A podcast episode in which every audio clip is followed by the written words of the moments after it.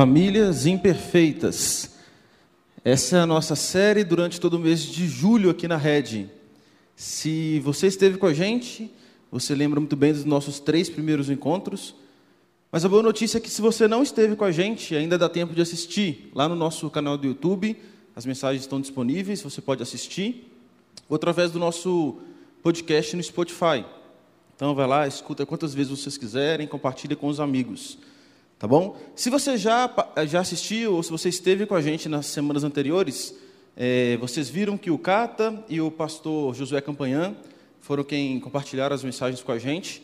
E eles começaram apresentando quem eles eram e as famílias imperfeitas que eles têm.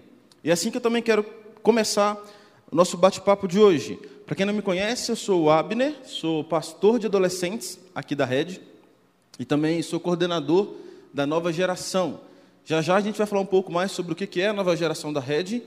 É, eu sou mineiro, talvez pelo contato, pelo sotaque você já deve ter percebido.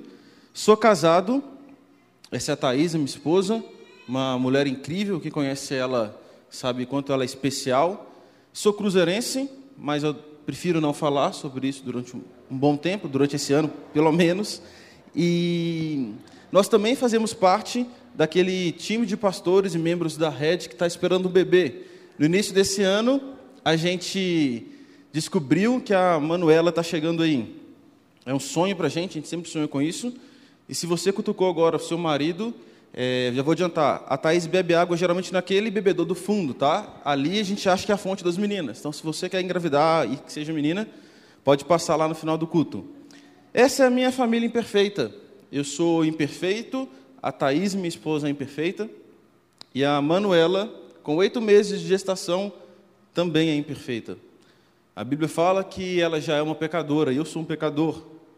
E é sobre isso que a gente quer falar um pouco, sobre como Deus é capaz de transformar histórias de famílias imperfeitas. Se você também estava com a gente aqui nos primeiros encontros, você lembra que quando Washington veio pregar, ele falou assim: Olha, minha filha pediu para eu falar que eu amava ela lá da frente. E Washington falou: o Cata, a mesma coisa. O Josué Campanha chegou aqui e falou: Olha, a minha neta assistiu e agora ela também quer que eu fale lá da frente que eu amo ela. Bom, a Manu ainda não fala. Mas eu, como um pai meio bobo, eu senti que ela mexeu de um jeitinho diferente hoje antes de sair de casa. E eu entendi isso como pai, por favor, também fala. Então, vou deixar registrado aqui, filha, já te amo muito, tá? Bom, essa é a minha família imperfeita. E agora eu quero te mostrar um pouquinho do nosso trabalho com a nova geração aqui da rede. Como eu falei, eu sou o coordenador da nova geração que engloba quatro ministérios da nossa igreja. O primeiro é o Red Kids, que é focado em crianças de 0 a 9 anos. Depois do Red Kids vem o Ultra, Ultra Pix, que é focado em pré-adolescentes de 10 a 12 anos. Nesse mesmo momento, no espaço aqui lateral, as nossas crianças, os nossos pré-adolescentes estão aprendendo sobre Jesus. Assim como você está ouvindo sobre Jesus, eles também estão ouvindo no contexto deles, na linguagem deles e no formato específico para eles. Depois do UltraPix, nós temos o MegaPix, que é o nosso ministério de adolescentes de 13 a 17 anos. E, por fim, o LightPix, que é o nosso ministério de jovens universitários, de 18 a 24 anos. A Rede é uma igreja que acredita na nova geração. Se você é da nossa igreja, você é, pode experimentar um pouquinho disso, vendo tudo o que acontece. Talvez você tenha um filho inserido nessas faixas etárias. E a Rede é uma igreja que investe. A Rede é uma igreja que acredita na importância de impactar a nova geração. Eu quero te apresentar também um pouquinho da nossa equipe, quem são os contratados da nossa igreja para cuidar dessa galera. No Red Kids nós temos três contratados: a Beth, o Fábio e a Marília. Os três são os responsáveis, os líderes dos Red Kids. Só que eles não fazem nada sozinhos. Para você ter uma noção, no Red Kids nós temos 150 voluntários trabalhando pesado toda semana para levar as nossas crianças a um relacionamento crescente com Jesus.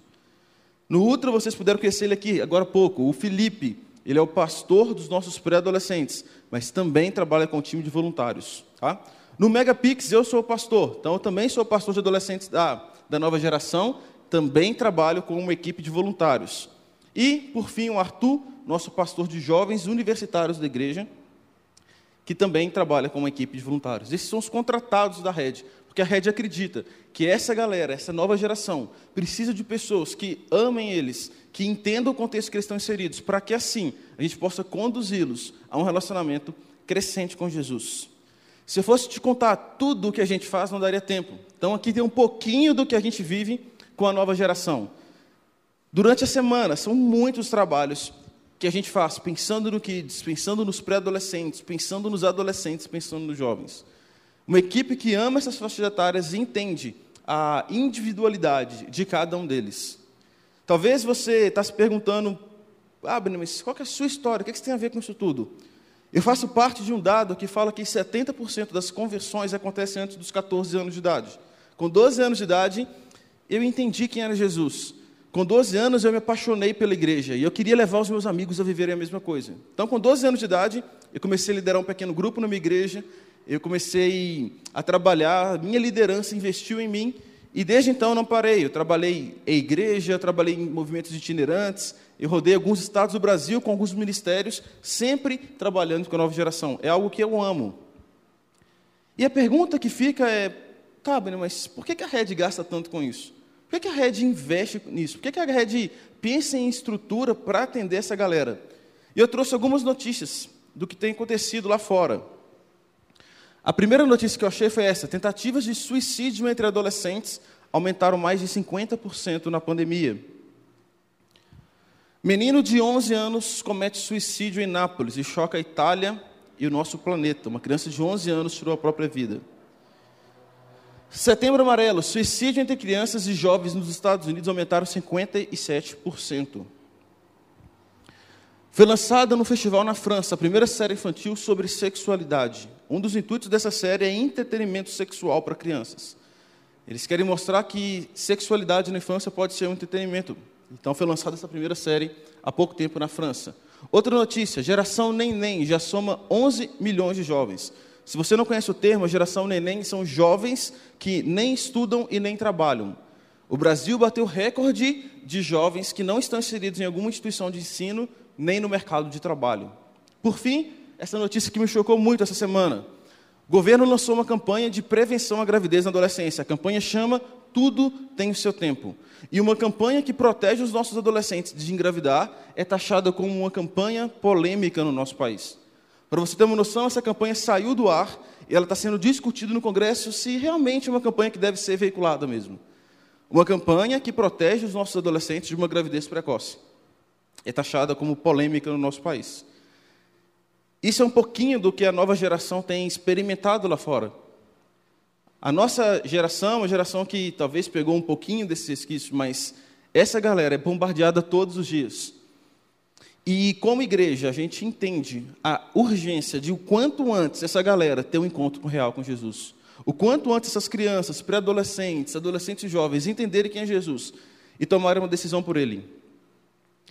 Eu quero te mostrar um vídeo de um pouquinho só do que a gente tem feito com a nova geração e o resultado disso na vida de algumas crianças, adolescentes, pré-adolescentes e nessas famílias. Assiste comigo. E me conta, você vai no Red Kids? Vou. O que, que você mais gosta no Red Kids? Eu gosto dos professores, do teatro e das brincadeiras. Do teatro. Por que você gosta do teatro? Porque é um jeito mais fácil de aprender sobre Jesus. Eu aprendi o Red Kids que não pode mentir. Eu aprendi não ficar tice e baba, porque é chato. Hum, eu tô aprendendo sobre, mais sobre Jesus e eu sei que ele é bom o tempo todo. Amor, alegria, paz, paciência, amabilidade, bondade, fidelidade,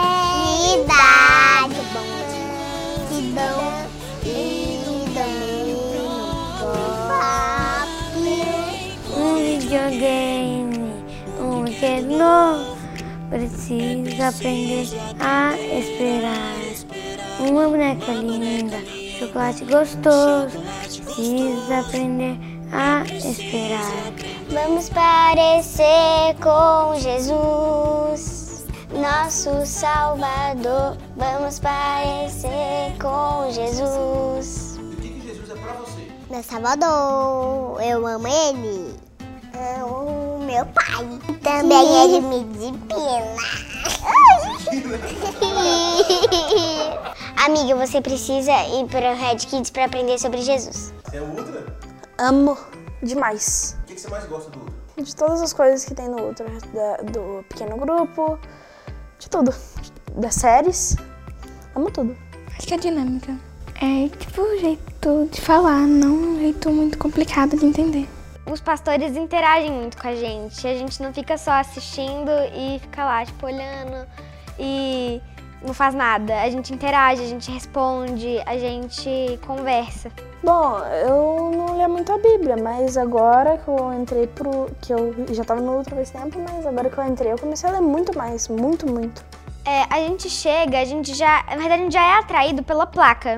Né, é, iluminada. E aí já começa assim. Aí tem o check-in. E aí a gente entra, faz alguma brincadeira normalmente. é, e depois o Felipe vai, faz a pregação. A gente vai pro, pros PGs. A gente conversa não só sobre o que o Felipe falou, sobre nossas vidas também. E a gente conversa muito sobre tudo. A gente compartilha as coisas da nossa vida. É, é um amor da minha vida inteira, tudo. Pra mim, Jesus é tudo, meu salvador, minha mãe, minha igreja, minha casa. Jesus pra mim é o meu amigo, ele sempre tá comigo, ele me ajuda nos momentos difíceis e é isso, ele é mais meu amigo. Vamos lá, a gente vai. Você vai ganhar algumas coisas pra gente aprender da série. Você vai aprender sobre Jesus que cada dia é um versículo novo, é uma palavra nova. Você vai aprender muito mais sobre Jesus e vai conhecer amigos. Desde que eu entrei na Red, eu tenho percebido várias coisas que eu tenho mudado o pensamento e amadurecido. E aí eu decidi entregar minha vida para Jesus e viver uma vida cada vez mais reta. Eu gosto da linguagem que a galera usa, gosto de que tem adolescentes que estão passando pela mesma fase que eu, que dá pra se conectar legal. Não importa o que fazer, onde fazer, sempre vai ter a mesma animação, o mesmo intuito que é levar os adolescentes ali a um relacionamento crescente com Deus. Isso de fazer um pão de queijo até um acampamento. Mas eu acho que é bastante importante ter um encontro focado para que você um consiga ajudar o outro, um consiga entender o problema do outro com mais facilidade e que no final o crescimento espiritual seja assim, um ajudando o outro e crescendo aí com Jesus. Eu acho que na fase da adolescência a gente passa por vários questionamentos, várias dúvidas, várias é, questões assim que nós somos muito influenciáveis também nessa época, né? E eu acho que ter um ministério voltado para isso é muito importante para acolher esses adolescentes e levar eles no caminho certo, né? Sem deixar com que eles sejam influenciados pelo mundo. O Mega é um ambiente muito especial porque é muito fácil de você se enturmar, a galera é muito gente boa.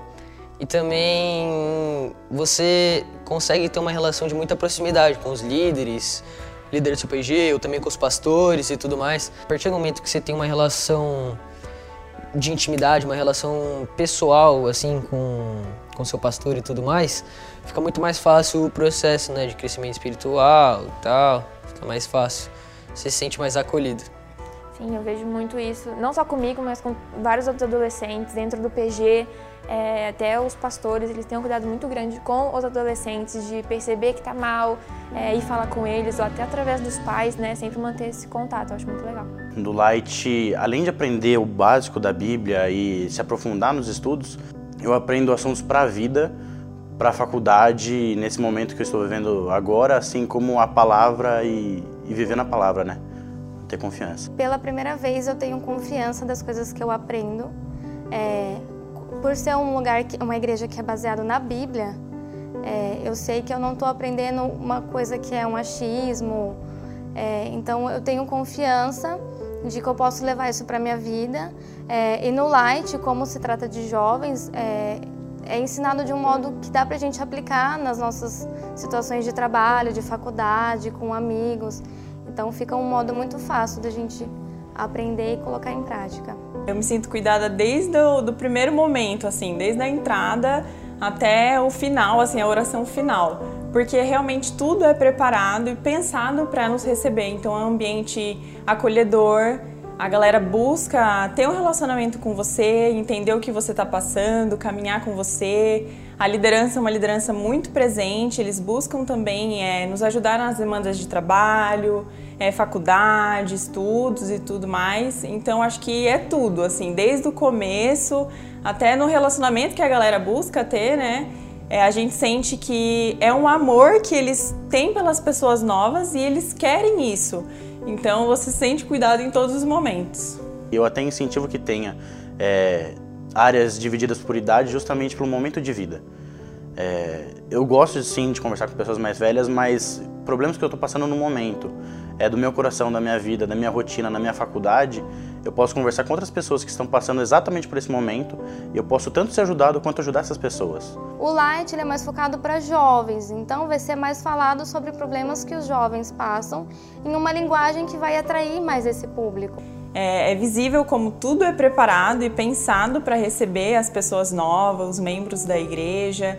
E o que, eu, o que mais me impactou quando eu cheguei no Light foi entender que aqui não existem jovens perfeitos, e sim pessoas comuns que também têm problemas, dificuldades, mas as pessoas elas entendem e constantemente treinam isso para entender que nada aqui é sobre nós, e sim sobre Jesus, e ele é a resposta para qualquer outra questão da nossa vida.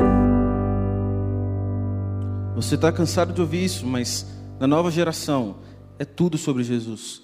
Como a Ana falou, de um pão de queijo a um acampamento, o nosso intuito é levar essa galera a um relacionamento cada vez mais crescente com Jesus. E essa é a nossa resposta como igreja a esses problemas. É por isso que essa galera trabalha muito, é por isso que essa galera se cansa. Se você chegar no Kids agora, tem voluntário que está aqui desde 8 horas da manhã. E criança dá muito trabalho. E essa, essa pessoa chega em casa com o sentimento de: Uau, eu fiz uma criança chegar mais próximo de Jesus hoje. E é isso que nos motiva. É isso que faz da nossa igreja uma igreja que entende a importância da nova geração. Uma igreja que sonha no novo espaço, em como nós vamos receber a nova geração dentro dessa programação. Mas eu tenho uma notícia difícil de te dar nessa noite em relação a isso. Como igreja, a gente faz muita coisa por eles. Como igreja, a gente entende o esforço que nós precisamos ter. Mas a má notícia é que a responsabilidade disso tudo é sua como pai e como mãe.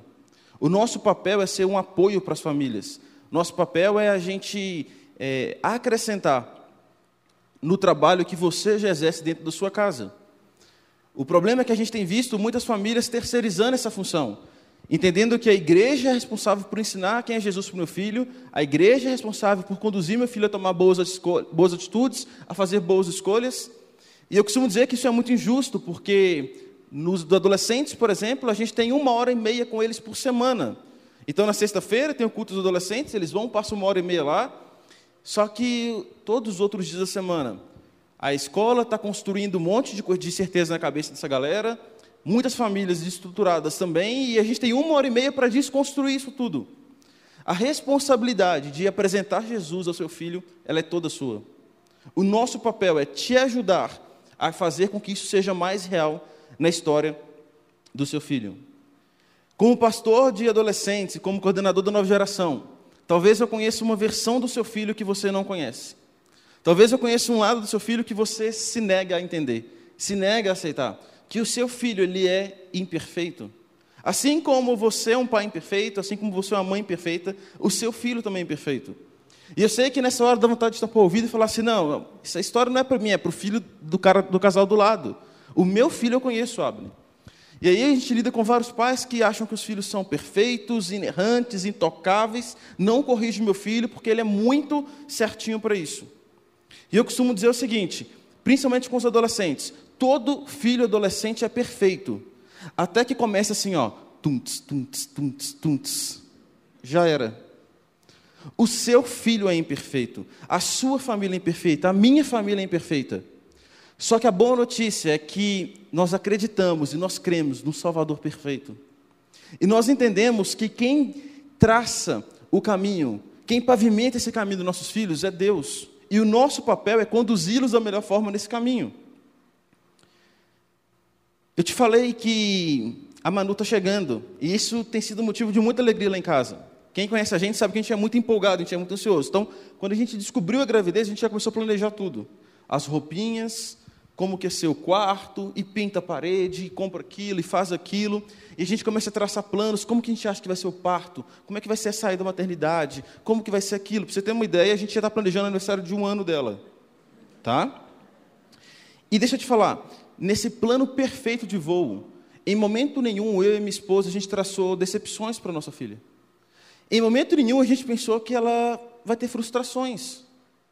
Mas eu preciso acreditar que no caminho que Deus traçou para ela, ela vai enfrentar isso. No caminho que Deus traçou para o seu filho, ele vai enfrentar isso, queira você ou não.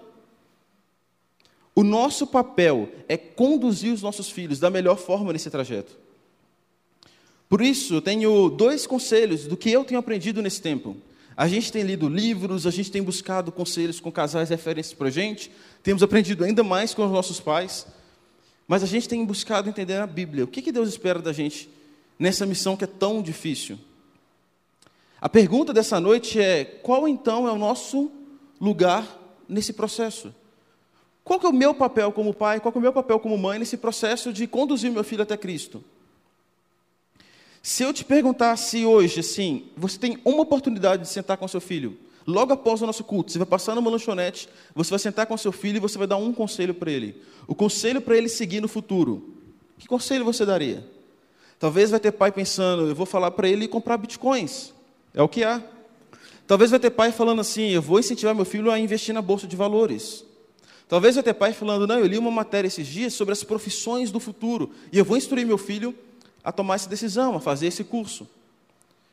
A questão é o que Deus tem preparado para os nossos filhos. Eu gosto muito de um livro da Bíblia, que é o livro de Provérbios. Se você já leu, é, você já percebeu que ele é um livro, ele é uma enciclopédia de bons conselhos. Se você ainda não teve contato com o livro de Provérbios, você precisa ler. É uma coletânea de bons conselhos. Mas se a gente precisasse resumir o livro de Provérbios em uma coisa, seria um livro de sabedoria. De ponta a ponta, o livro nos dá conselhos de como ser sábios. E é sobre isso que eu quero falar hoje. Eu fiz um, um pequeno recorte do livro de Provérbios para a gente ler, e eu quero que você leia esse texto e todo o livro de Provérbios como uma carta de despedida de um pai para um filho. Com toda a licença possível, eu quero imaginar essa cena. É um pai que chega para um filho e fala: Olha, eu tenho um discurso para você. Assim como eu te desafiei a ter esse discurso hoje à noite, um pai que chega para o filho e fala: Eu preciso ter um papo muito sério, muito difícil com você, porque daqui para frente as coisas vão mudar. E esse texto, nós vamos ler junto, ele fala o seguinte: está lá em Provérbios 4, versículos 3 a 7. Quando eu era filho de meu pai, filho único, amado por minha mãe, meu pai me ensinava: leve minhas palavras a sério, siga meus mandamentos e viverá. Adquira sabedoria e aprenda a ter discernimento. Não se esqueça de minhas palavras, nem se afaste delas. Quando eu leio esse texto, me vem essa imagem de um pai com um filho falando: Filho, vamos ter uma conversa difícil. Eu preciso te dar um conselho. Eu sei que daqui para frente você vai ter que fazer algumas escolhas. Eu sei que daqui para frente você vai ter que tomar algumas decisões e eu preciso te aconselhar.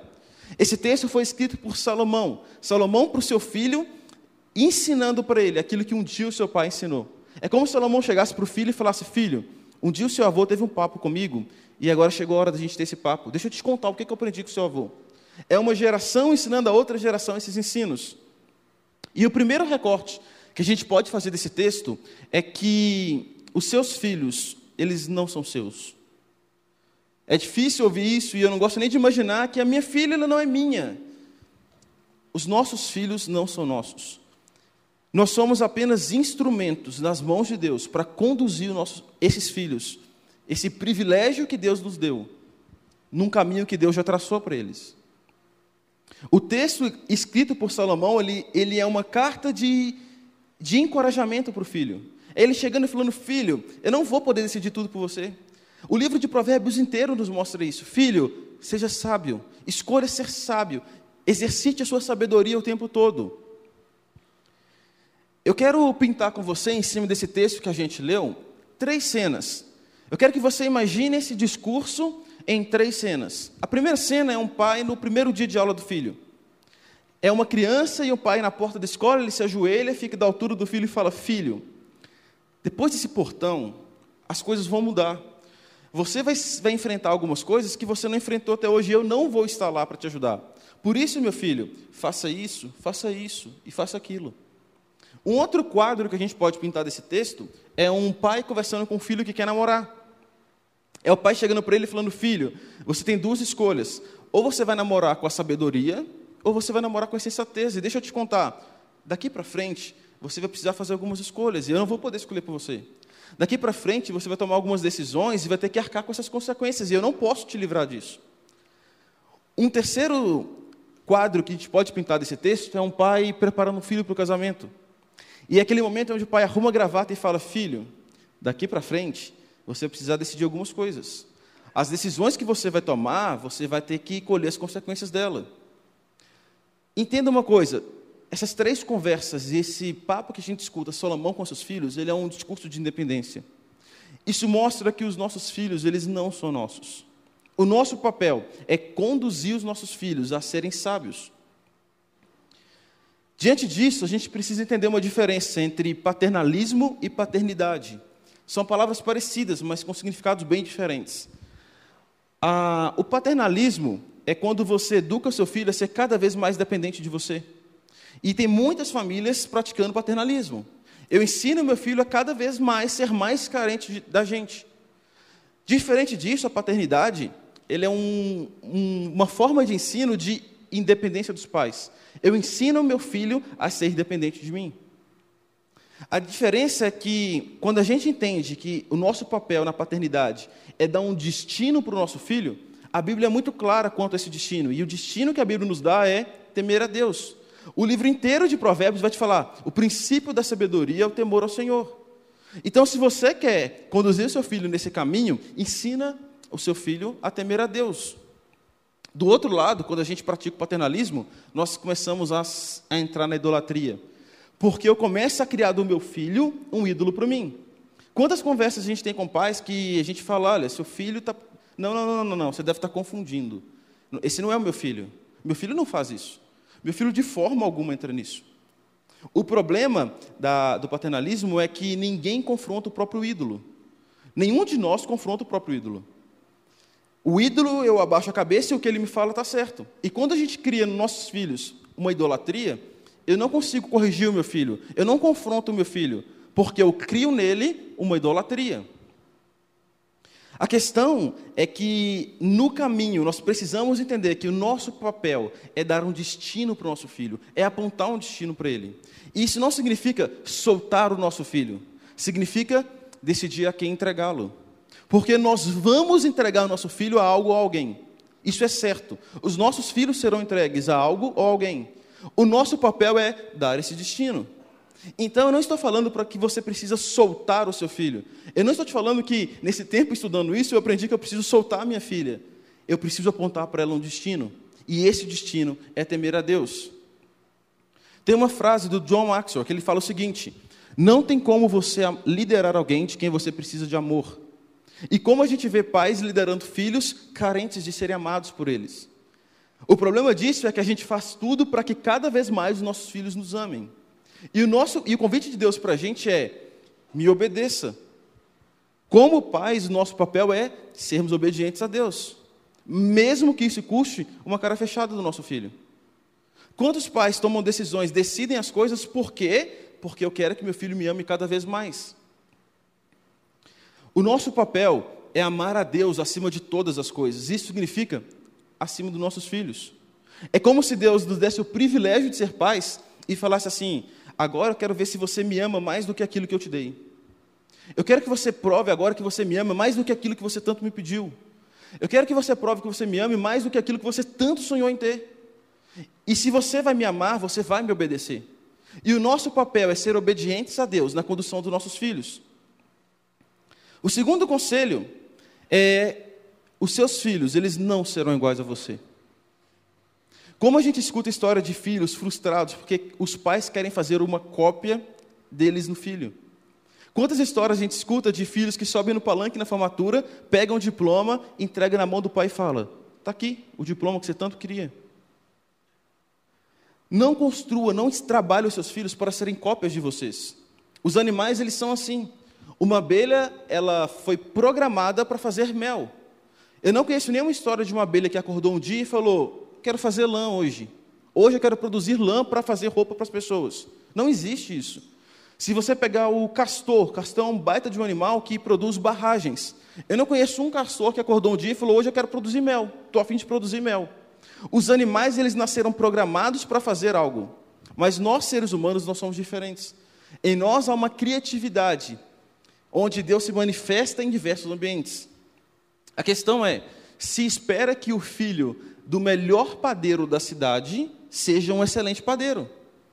Se espera que o filho do melhor médico da nossa cidade seja um excelente médico. Se espera que o filho do melhor dentista da nossa cidade seja um excelente dentista. Por quê?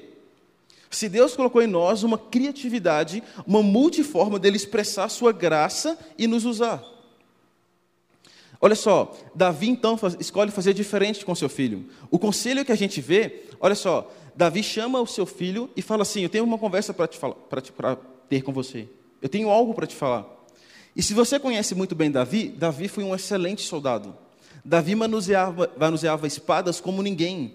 Davi venceu todas as guerras que ele foi. Davi era um excelente comandante do exército. Então se espera que Davi vai ensinar Salomão a ser um excelente soldado. Se espera que Davi vai chegar para Salomão e falar assim: Eu vou te contar todos os segredos de como manusear essas armas. Você vai ser muito melhor do que eu. Só que Davi faz diferente. Davi chama Salomão e fala: Salomão, eu tenho um conselho para te dar. E talvez aquela criança, na expectativa de aprender pela primeira vez a usar uma espada, Davi fala: Eu tenho duas coisas para você. Filho, seja sábio e tenha discernimento para entender de Deus onde Ele quer te usar. Os dois conselhos de Davi é sabedoria e discernimento. Davi é muito sábio a ponto de entender que o seu filho pode ter sido chamado por uma outra estação. Como pais, o nosso papel é ser arqueiros que enviam nossos filhos a um alvo, a um destino. Só que a gente precisa entender que muitas vezes o alvo em que nós vamos lançar os nossos filhos são diferentes dos alvos que nós fomos lançados. O nosso papel é catalisar nos nossos filhos aquilo que Deus deu para ele de criatividade, de habilidade para ele exercer o chamado dele. Ensine o seu filho a ser sábio. Ensine o seu filho a ter um bom caráter. Ensine o seu filho a amar as pessoas. Ensine o seu filho a ser íntegro. E ensine o seu filho a ser sábio e a ter discernimento no Senhor de qual é a sua estação, onde Deus quer usar a vida dele. Eu lembro que quando eu fiz o Enem, eu, meu pai sempre quis que eu fizesse medicina. E eu tenho pavor de qualquer coisa da medicina. E aí, quando eu fiz o Enem, eu tirei uma nota que eu passava em medicina. Eu tive uma conversa com meu pai, meu pai me chamou para conversar e falou assim: Abner, por favor, tenta. Você precisa ser médico, você, seus professores falam isso, seus tios falam isso. E eu falei, pai, isso não tem nada a ver comigo. Não, mas tenta, se você não gostar, você para e vai fazer outro curso. Eu falei, mas não, foi, não é isso que eu amo. E meu pai me respeitou, eu fiz publicidade, eu sou apaixonado por publicidade. E é muito legal, quando eu encontro com os meus pais, eles me falam assim, Abner, como a gente é feliz te vendo ser tão feliz naquilo que você escolheu para fazer. Como nosso coração fica grato por ver que você foi sábio teve discernimento de entender onde Deus queria te usar. E eu lembro que quando eu era mais novo, eu queria fazer publicidade, eu sempre pensei assim, cara, as igrejas precisam ser apaixonantes. Por que, que as empresas são muito boas em comunicar a mensagem deles? Por que, que as instituições são muito boas em comunicar a mensagem deles e as igrejas não? Por que, que as crianças são apaixonadas pela Disney? Por que, que não são apaixonadas pela igreja? E a nossa oração como família, antes da gente ter a Manuela era: Deus, nos coloca numa igreja que minha filha seja apaixonada, que ela tenha o desejo de chegar no domingo e falar: Cara, eu estou ansiosa para ir na igreja. E que privilégio Deus me deu de hoje poder fazer parte de um time que sonha isso. A gente quer que as crianças sejam apaixonadas pela igreja.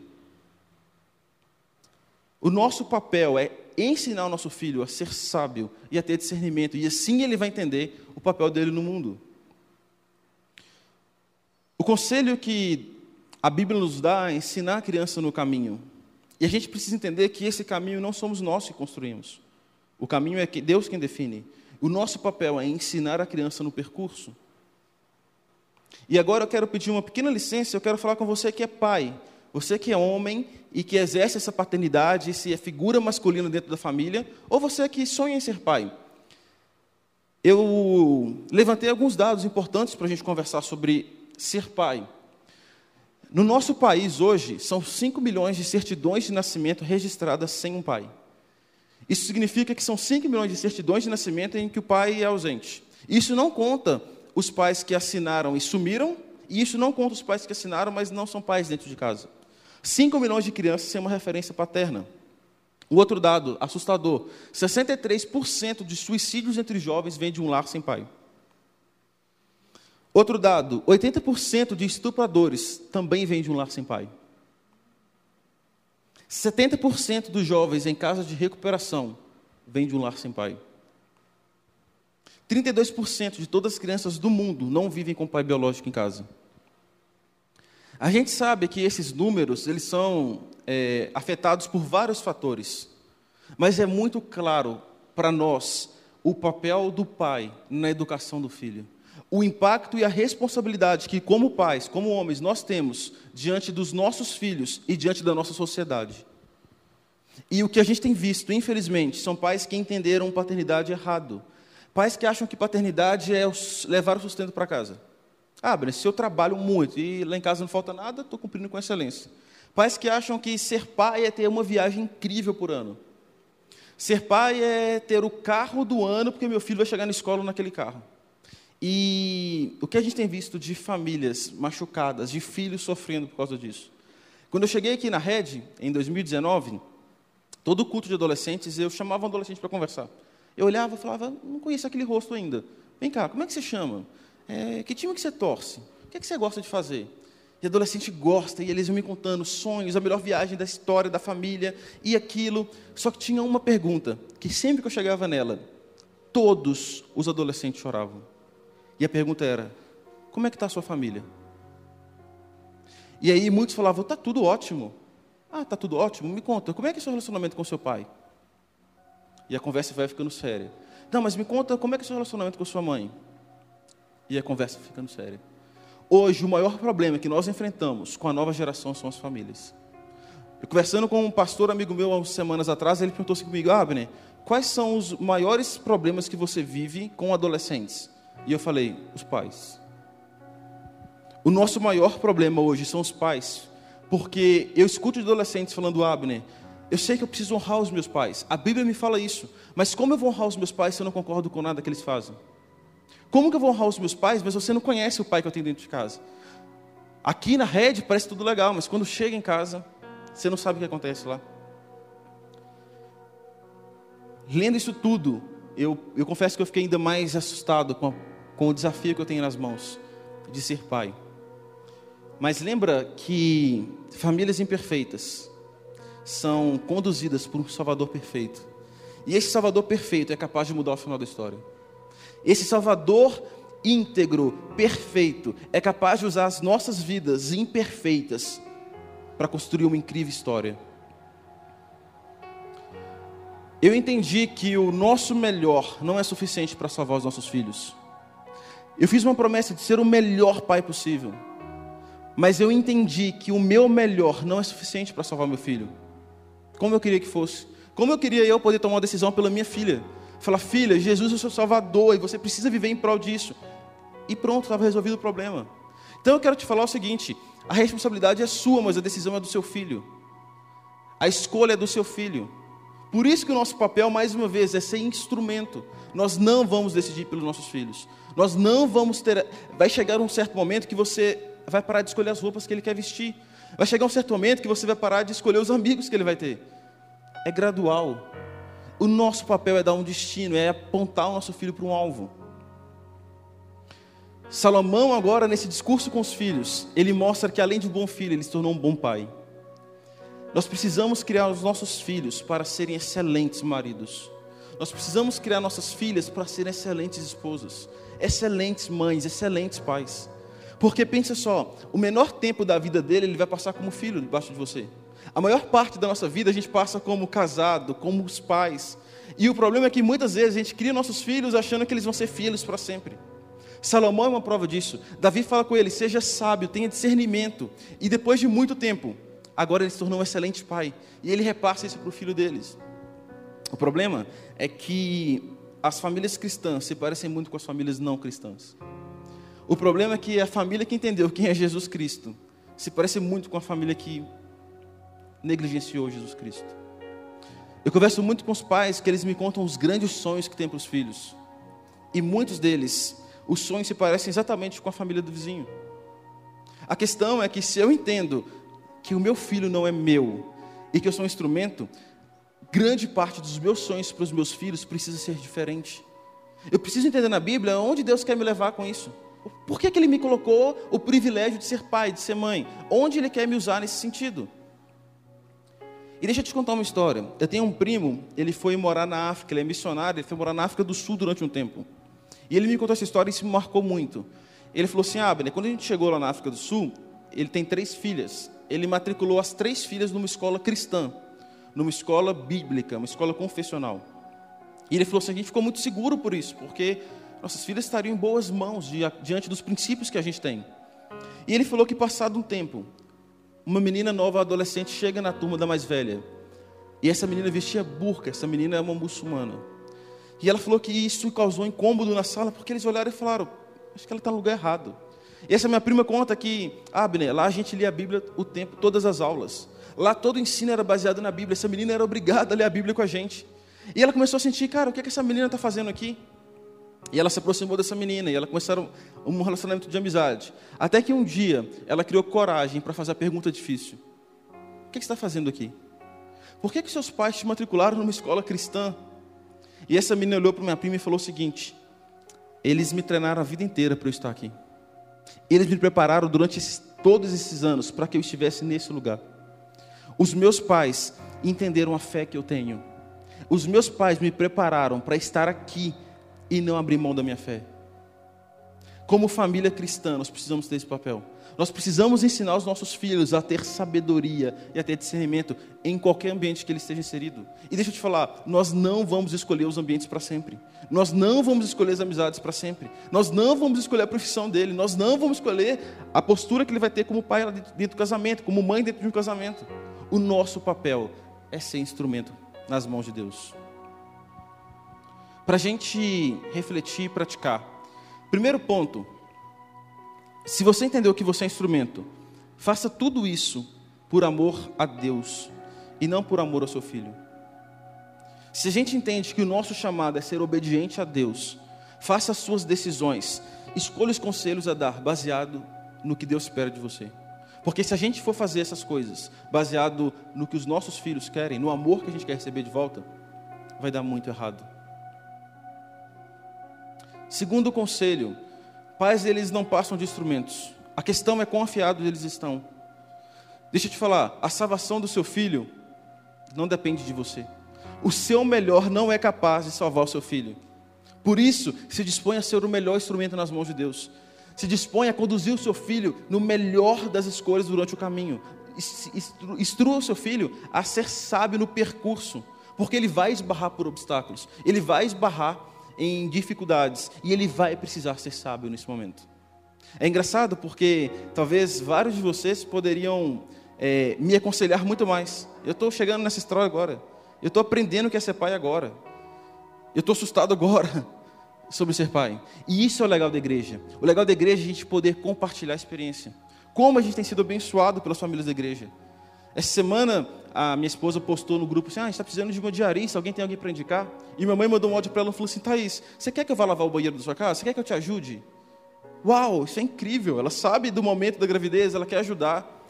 Mas deixa eu te falar: o que eu estou compartilhando com você é aquilo que tem aprendido na Bíblia. É aquilo que a nossa igreja entende que é o papel dos pais. A gente conversa com vários jovens e adolescentes machucados pelos pais. E esses machucados, eles não têm a ver com os erros do pai. Isso tem a ver com os não consertos do pai. Jovens e adultos são imperfeitos. Pais são imperfeitos. Mas ainda dá tempo de corrigir. Ainda dá tempo de ter esse papo com o filho e falar: Filho, talvez eu errei até agora. Talvez eu entendi errado o meu papel. E é por isso que eu quero caminhar mais próximo de você.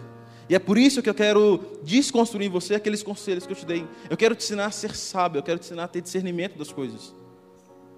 A mensagem de esperança que eu quero que você saia dessa noite é que ainda dá tempo. E depois que eu estudei isso tudo, eu confesso que eu fiquei com ainda mais medo do desafio. Eu já estava com medo, eu pensei, gente, é muita responsabilidade. Eu já entendi que o meu melhor não é suficiente para minha filha. O que, que eu vou fazer? Mas ao mesmo tempo, no meu coração se encheu dessa esperança de que um pai imperfeito e uma mãe perfeita, eles podem ser conduzidos por um Salvador perfeito. E eu deixa eu te falar uma coisa, eu estou cada vez mais ansioso por esse desafio. Quando eu olho para a história da minha família e da minha filha, eu falo, cara, Deus me usa, minha filha, me lixa, eu quero ser o melhor instrumento. Todo dia à noite eu oro com a Manu, na barriga da, da Thaís, e eu falo com ela, filha, o mundo aqui fora está muito difícil. O mundo aqui fora é muito complicado. E meu desejo, filha, é que você conheça Jesus, o seu Salvador, o quanto antes. E é por isso que a gente já lê histórias da Bíblia para ela, ela está na barriga. E é por isso que a gente pensa, amor, é, a gente quer cantar a música para ela, a gente quer apresentar Jesus Cristo para ela. Porque eu quero que ela seja muito sábia, que ela tenha discernimento para fazer as melhores escolhas na caminhada dela. Eu quero orar por você. Deus, muito obrigado porque o desafio, Deus, de conduzir os nossos filhos ao Senhor é gigante, Deus. Mas que privilégio é a gente poder ser instrumentos nas Suas mãos, Deus, para conduzir os nossos filhos a uma sabedoria diante do Senhor, até discernimento daquilo que o Senhor espera deles. Nos enche dessa esperança, Deus, que é entender que o caminho, quem pavimentou já foi o Senhor. O nosso papel é conduzi-los. O nosso papel é compartilhar com eles as boas novas que um dia a gente entendeu. Que Jesus Cristo morreu por nós, para nos livrar, Deus, da condenação do nosso pecado. E que, como famílias imperfeitas, como pais, como mães imperfeitos, Deus, nós precisamos e nós carecemos desse Salvador perfeito. O Salvador que é capaz de mudar o final da história o Salvador que, quando entra na nossa vida, dá um novo sentido para tudo. E é isso que a gente quer apresentar para os nossos filhos, Deus. Nos ensina e nos conduz, Deus, a fazer decisões, Deus, a ter escolhas sábias nesse papel. Essa oração que eu te faço, em nome de Jesus, amém.